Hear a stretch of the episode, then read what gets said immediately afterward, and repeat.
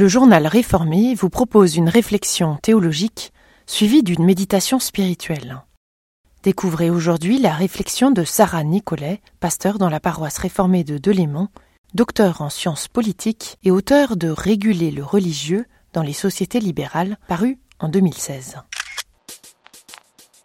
Le 29 novembre, l'initiative pour les multinationales responsables sera soumise au vote du peuple. Les églises se sont fortement mobilisées en faveur de cet objet, ce qui ne va pas sans question. Lors de notre dernier conseil de paroisse, il a été décidé de rendre plus visible notre soutien à l'initiative pour des multinationales responsables en accrochant une bannière sur le temple. Un paroissien a alors demandé Je suis contre l'initiative. Est-ce que je suis toujours chrétien? Derrière cette question se cache l'épineux problème des relations entre Église et politique. Est-ce que l'Église doit se mêler de politique? Comment concilier la foi qui nous unit et les opinions politiques qui nous divisent? Peut-on afficher une consigne de vote sur un temple? Une notion héritée de la réforme du XVIe siècle aide à y voir un peu plus clair. Il s'agit du statut confessionnis. Le statut de confession pose la question de l'importance d'un enjeu sur le plan de la foi et sur ce plan exclusivement. Un enjeu à statut de confession s'il touche à l'essence de la foi. La fidélité à l'Évangile ou son reniement sont alors en question. Celui ou celle qui est en rupture sur un tel point rompt aussi avec la communauté chrétienne. L'Alliance réformée mondiale a ainsi exclu de son sein les églises qui défendaient la ségrégation raciale en Afrique du Sud. A l'inverse, un enjeu peut être important sur le plan politique, mais secondaire du point de vue de la foi. Il n'a alors pas statut de confession.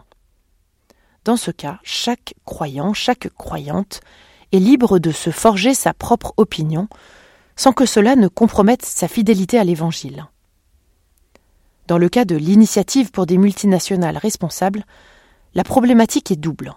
En défendant les droits humains et la protection de l'environnement contre les violations perpétrées par les multinationales, l'initiative porte sur les fondements de la foi, la justice pour les opprimés et la sauvegarde de la création, des thèmes sur lesquels se joue la fidélité à l'Évangile.